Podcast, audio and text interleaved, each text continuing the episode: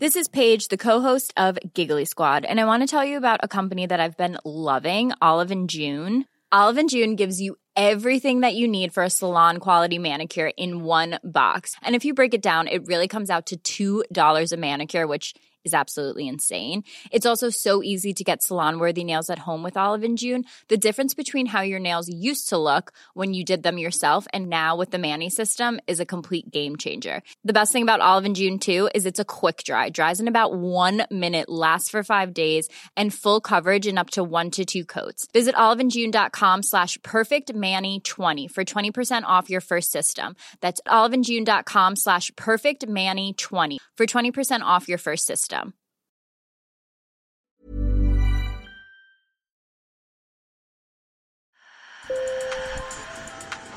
Bonjour. Hello. Hola. Marhaba bikoum. Sur le fil. Le podcast d'actu de l'AFP. Des nouvelles choisies pour vous sur notre fil info. Des villages coupés du monde, un millier de soldats mobilisés pour aider les secours et des centaines de personnes portées disparues. En Allemagne, des inondations dues à des pluies diluviennes ont causé la mort d'au moins 59 personnes et de très importants dégâts. Le bilan pourrait encore s'aggraver. La Belgique, les Pays-Bas et le Luxembourg sont également touchés. Et en France, 12 départements sont en vigilance orange pour crues et pluies inondations.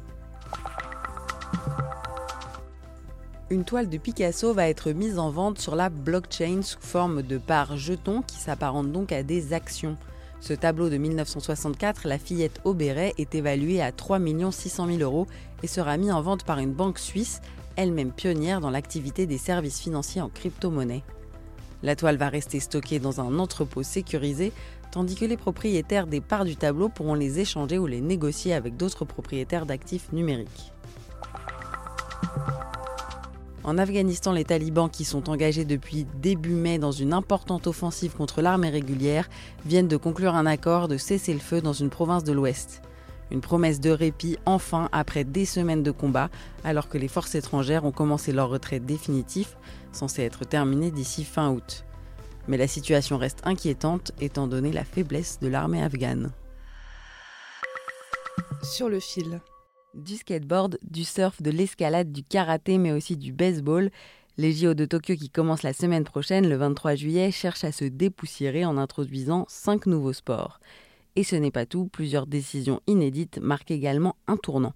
On écoute Camille Kaufmann. Des sports jeunes, urbains et plus de femmes, voilà les trois axes qu'a suivi le comité des Jeux de Tokyo.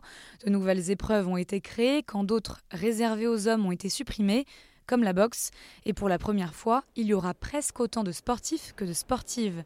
L'arrivée de nouveaux sports comme le skateboard contribue aussi à rajeunir la moyenne d'âge. La skateuse allemande Lili Stefasius, 14 ans, est consciente qu'elle incarne un vent nouveau pour le skate de haut niveau.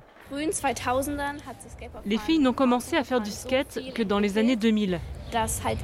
C'est pour ça qu'on est toutes très jeunes. La skateuse japonaise Mizugu Okamoto a 15 ans et la britannique Sky Brown seulement 13. L'allemande Lili Stefasius sera même la plus jeune sportive de son pays à participer aux Jeux Olympiques. J'ai rencontré la championne dans un skatepark à Berlin, toujours accompagnée de son père, lui aussi skateur. On a pu discuter de l'arrivée du skate aux Jeux Olympiques avant qu'elle ne s'envole pour Tokyo. Selon moi, c'est une bonne chose que le skateboard se retrouve aux Jeux Olympiques. La communauté va pouvoir devenir encore plus grande et les gens vont se rendre compte à quel point ce sport est cool. Mais la consécration des Jeux Olympiques n'est pas toujours évidente pour la communauté de skateurs attachée à son identité rebelle. Il y a évidemment des gens qui sont contre parce qu'ils pensent que les skateboarders forment une grande famille et qu'ils ne devraient pas être mis en concurrence. C'est vrai, mais je ne pense pas que les Jeux olympiques nuisent à cela, car jusqu'à présent, à chaque qualification, on était très soudés, à se réjouir les uns pour les autres. Autre sport en plein essor que l'on retrouvera à Tokyo, l'escalade. Il y a 100 000 licenciés en France aujourd'hui, presque deux fois plus qu'il y a 15 ans, et parmi ces grimpeurs, un tiers sont des adolescents. À l'instar du skateboard, cette décision a été controversée. C'est ce qu'explique Emmanuel Pionnier, le chef du département des sports à l'AFP. Il est à Tokyo depuis un mois et a suivi les réflexions qui ont mené à l'arrivée de cette nouvelle discipline. Il y a eu débat effectivement, euh, mais c'est pas récent non plus. C'est ça qui est marrant. Dans une dépêche euh, qu'on va diffuser aujourd'hui à nos clients, on explique qu'en 1985, les stars de l'escalade avaient signé un manifeste pour s'opposer à l'encadrement par des règles, par des compétitions euh, de l'escalade. Et c'est intéressant de voir que 35 ans plus tard, ben, il y a toujours ce débat, sauf qu'effectivement, ils se sont aperçus aussi qu'à un moment donné, il y avait une réalité pragmatique, d'organiser des compétitions, ça attirait aussi des sponsors, ça a donné un petit peu d'argent à la discipline et donc à ceux qui la pratiquaient.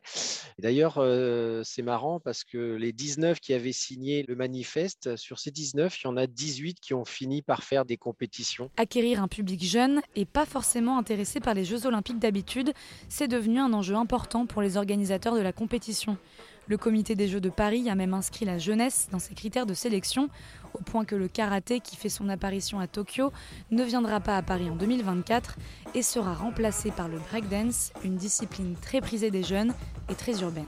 Merci Camille pour ce récit.